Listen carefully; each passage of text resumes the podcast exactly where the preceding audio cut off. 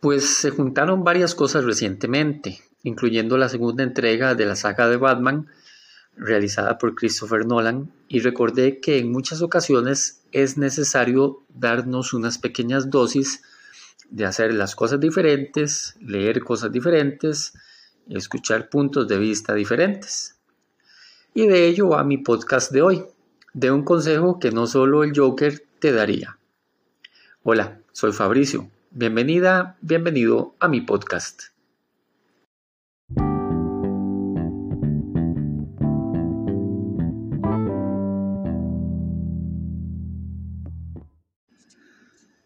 Hay quien dice que introduciendo caos se genera un nuevo orden.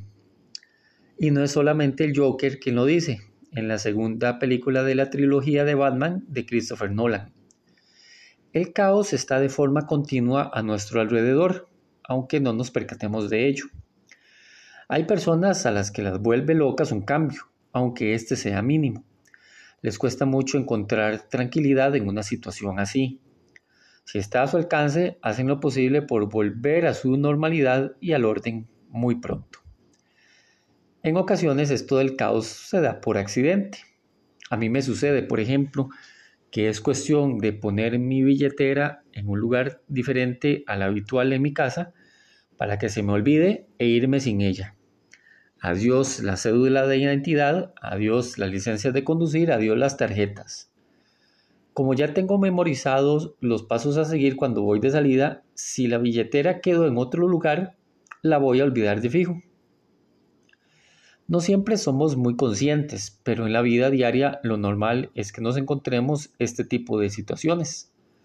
Vamos improvisando en muchísimas ocasiones, aunque al final queramos normalizar todo y darle la imagen de que estaba todo bajo control.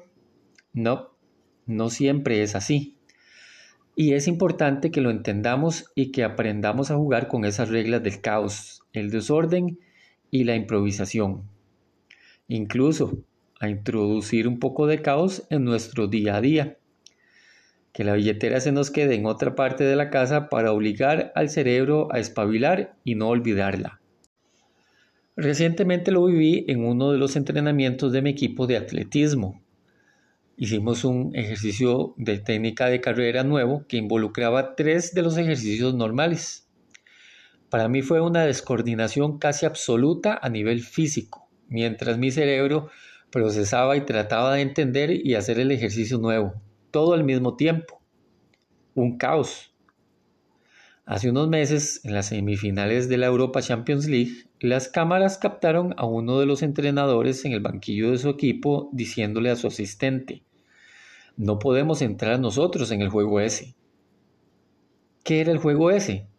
Que el equipo rival metió un central arriba, como si fuera un delantero más. Es que no se puede hacer eso, hostia, le protestó este entrenador a su asistente caos. Recientemente también leí las opiniones en Twitter de unos entrenadores de fútbol mexicano a quienes sigo, que estaban analizando a uno de los equipos que participarían en el Mundial del 2022. Un equipo totalmente partido durante el juego, buscando seguramente ralentizar las fortalezas del rival.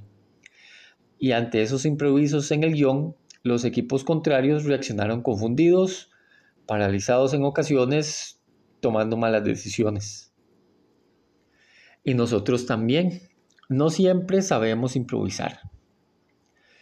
Hay que prepararse para esos momentos de la vida y eso se logra introduciendo un poco de caos en nuestra rutina diaria.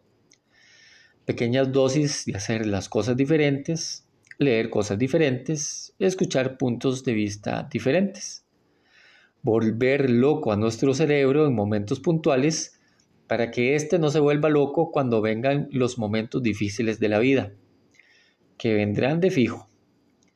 Salirnos del misticismo, los manifiestos y los inciensos y ponerle acción a la vida. ¿Cómo podés introducir un pelín de caos en tu día? Y no te preocupes, confía en que todo estará bien al final.